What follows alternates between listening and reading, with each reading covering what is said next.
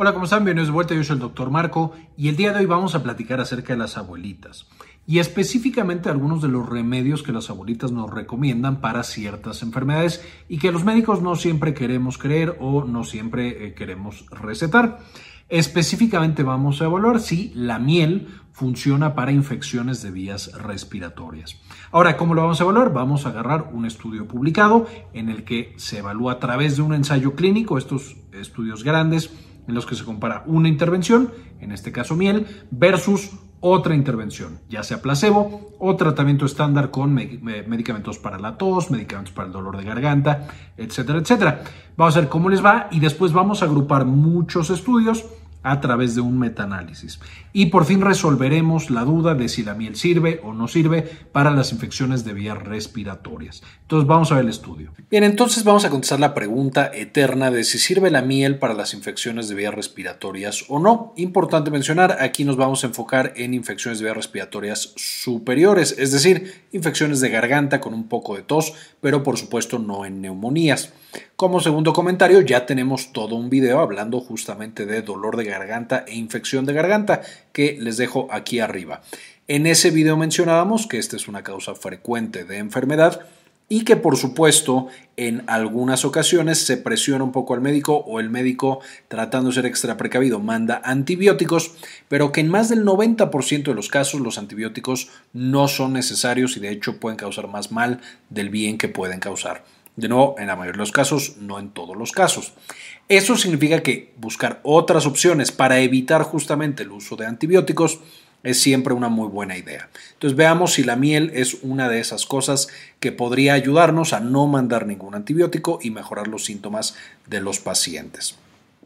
Específicamente para contestar esta pregunta, hoy revisamos este artículo del doctor Hibatullah Abuelgazim de la Universidad de Oxford que publicaron en BMG Journals. Eh, específicamente lo que estaban buscando, como mencionábamos, era una revisión sistemática y metaanálisis para ver si el uso de miel, ahorita lo vamos a ver, pero era miel ya sea pura en la mayoría de los estudios, aunque había un par de estudios que era miel combinada con algunas hierbas naturistas o también con algunos otros remedios ya farmacológicos como paracetamol o como cafeína. Aunque de nuevo en la mayoría de los estudios revisados era miel sola. Y específicamente buscaba si lograba aliviar los síntomas de, de, infección respiratoria superior y específicamente el tema de tos y un poco de malestar y dolor de garganta. Ahora, ¿qué fue lo que revisaron los doctores? Revisaron 14 artículos diferentes, estos eran por supuesto metaanálisis en los que incluían a más de mil pacientes y comparaban miel, de nuevo, con algunas mezclas, ya sea de hierbas, eh, algunos fármacos muy aislados y en la mayoría de los casos miel sola, contra tratamiento con medicamentos, medicamentos que seguro les suenan porque se mandan mucho cuando hay eh, dolor de garganta, infección de vías respiratorias superiores. De nuevo, no estoy diciendo que se manden de manera correcta siempre, pero es frecuente que los manden. Tenemos medicamentos para la tos como el dextrometorfano, muy muy frecuente, la difenidramina, la carbocisteína, la prednisolona y el salbutamol. Y entonces iban a comparar a los pacientes, eh, la mayoría de los estudios viendo a niños, 9 de los 14 estudios eran en niños, si es mejor mandar miel o es mejor mandar todos estos medicamentos. El riesgo de sesgo era moderado, es decir, había algunos estudios que eran demasiado pequeñitos o que no estaban tan bien el, eh, específicamente el mantener a los pacientes cegados, eh, es decir, que no sepan si les tocó la intervención o el placebo, por supuesto es complicado cuando estamos administrando miel y el outcome o la cosa que ellos estaban midiendo para ver si funcionaba o no. El desenlace clínico que estaban midiendo era una escala combinada, de nuevo de tos más un poco de molestia general y dolor de garganta, o solamente el desenlace de frecuencia de tos o severidad de tos. Entonces, esto es lo que ellos estaban evaluando. ¿Qué fue lo que encontraron? En la escala combinada podemos encontrar estos tres estudios, dos de ellos relativamente recientes, del 2017, y podemos ver específicamente que comparaban 177 pacientes en una intervención contra 156 Esencialmente, los pacientes que recibieron miel tenían un mejor desempeño en el control de esta escala combinada de síntomas, es decir, les iba mejor con el control de la tos, dolor de garganta y algunos otros síntomas que tenían estos pacientes, en su mayoría, como mencionábamos, pediátricos. Entonces, son buenos resultados, la heterogeneidad es bastante pequeña, entonces esto también es bastante bueno. Pareciera que de manera o con relativa certeza puedo decir que la miel es mejor para estos síntomas que el resto de los medicamentos. Cuando nos vamos a la frecuencia de la tos, aquí lo que encontramos, una vez más, es que eh, la suma de los efectos también favorece la miel sobre las eh, eh, intervenciones farmacológicas o la terapia usual que le daban a estos pacientes, comparado 415 versus 417, siendo esta diferencia significativa y la heterogeneidad no fue tan grande si hubo algunos estudios que al final resultaban no significativos y esto por supuesto afectan a el resultado final. Sin embargo, de nuevo, un buen resultado, puedo decir que la miel es mejor para la frecuencia de la tos versus los medicamentos.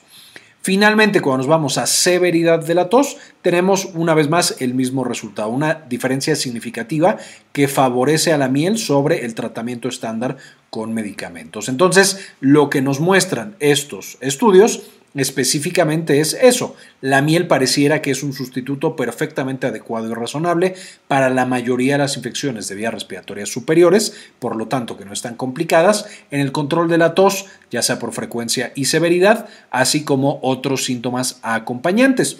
Y podemos con toda tranquilidad, cuando tenemos un paciente, especialmente pediátrico, que de pronto los papás vienen estresados y quieren un antibiótico porque sienten que eso protege más a sus hijos o también con adultos que sienten que están más protegidos, podemos recomendar simplemente la miel como una muy buena alternativa, quita los síntomas.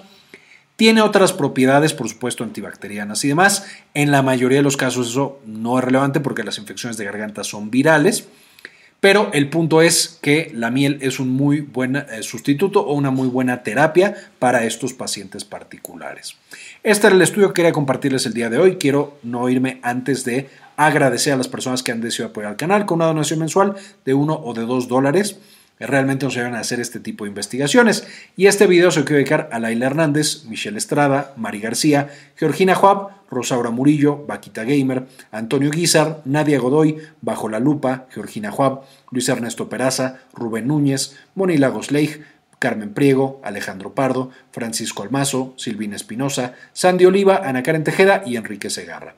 En la descripción del video, por supuesto, también van a encontrar el enlace al artículo para que puedan consultarlo, aunque es un artículo de paga. Entonces, no, eh, no todos van a poder leer el artículo completo. Van a encontrar más fácilmente el abstract. Quería comentarles también que ya tenemos activada nuestra clínica en línea, Clínica Cares. Eh, nos pueden encontrar en clinicacares.com.mx para agendar alguna consulta. Principalmente atendemos los temas de salud de la mujer y también, por supuesto, consulta general. Si tienen alguna duda, alguna consulta, aquí en clinicacares.com.mx nos pueden encontrar.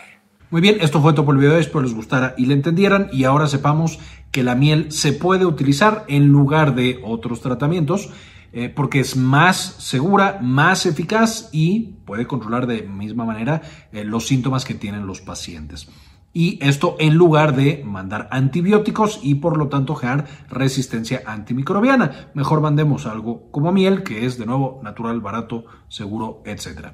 Con eso terminamos. Muchas gracias y como siempre, ayúdenos a cambiar el mundo. Compartan la información.